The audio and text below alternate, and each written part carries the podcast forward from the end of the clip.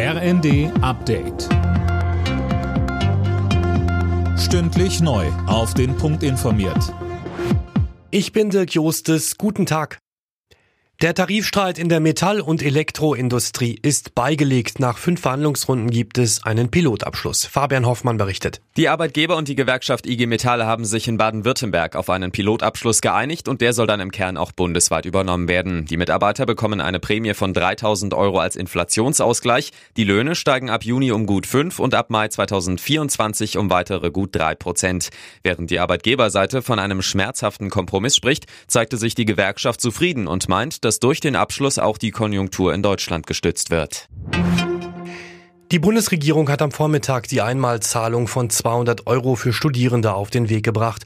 Damit sollen auch sie wegen der hohen Energiepreise entlastet werden. Das Geld soll am Jahresanfang ausgezahlt werden, wann genau ist aber noch unklar.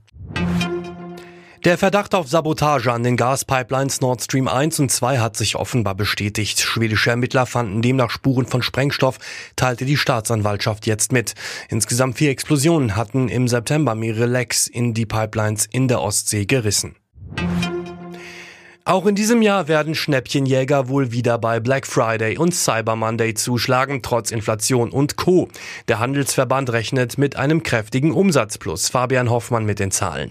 5,7 Milliarden Euro werden die Menschen hierzulande ausgeben, schätzt der HDE. Das ist ein Plus von mehr als 20 Prozent im Vergleich zum Vorjahr. Gerade jetzt, wo alles immer teurer wird, gehen viele auf Schnäppchenjagd, heißt es dort. Ein Großteil wird online oder im Handel auf die Suche nach Weihnachtsgeschenken gehen. Der Black Friday ist in einer Woche, der Cyber Monday am Montag danach. Aber schon jetzt gibt es vielerorts Angebote.